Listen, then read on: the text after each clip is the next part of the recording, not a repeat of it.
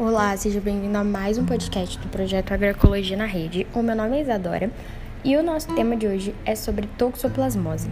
E para iniciar, vou começar falando sobre as zoonoses, que são doenças infecciosas transmitidas entre os animais e pessoas. Os patógenos dessas doenças, eles podem ser bacterianos, virais, parasitários ou podem envolver alguns agentes não convencionais e se espalhar para o ser humano por meio do contato direto, através de alimentos, água ou através do meio ambiente, né? Entre as zoonoses está a toxoplasmose, né? Que é causada por um protozoário chamado Toxoplasma gonja.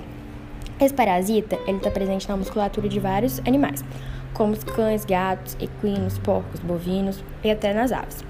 O único animal capaz de transmitir e eliminar a forma infectante desse protozoário no meio ambiente é o gato, por meio das fezes, né, que ele faz isso.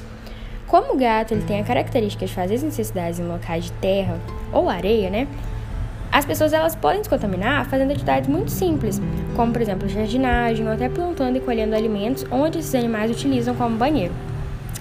A toxoplasmose ela adquire especial relevância para a saúde pública, quando a mulher se infecta pela primeira vez durante a gestação pelo risco elevado de transmissão vertical e acometimento fetal.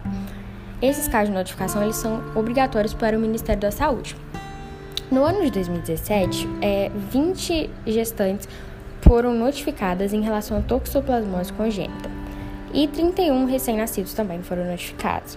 Cerca de 90 moravam na zona urbana, 90%. Já em 2019, o número de notificações de gestantes contaminados pelo protozoário foi 103 e 108 de recém-nascidos. Também aumentou a porcentagem de infecção na área urbana, que chegou à marca de 93%.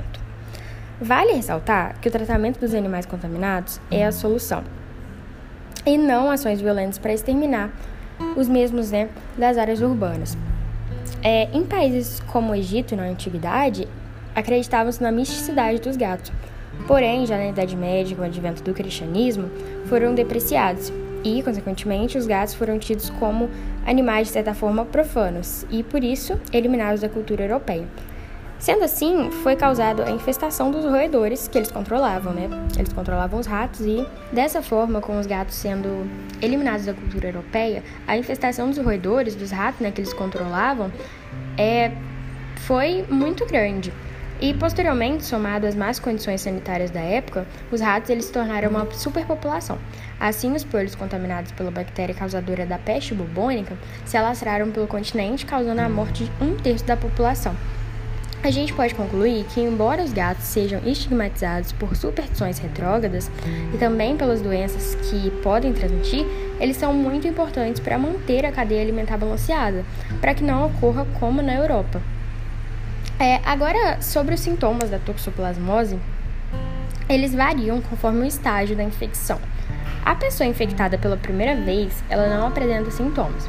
Já nos casos sintomáticos, geralmente leves, como uma gripe, os sintomas eles podem incluir dores musculares e alterações nos, nos gânglios linfáticos.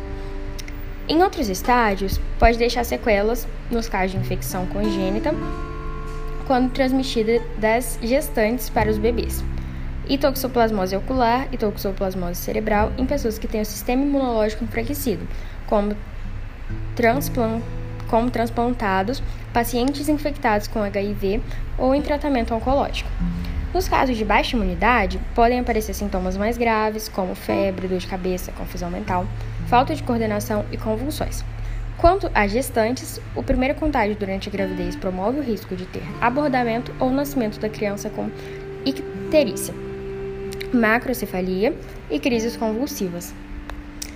E esse foi mais um episódio do nosso podcast Agroecologia na Rede, um mais curtinho, né?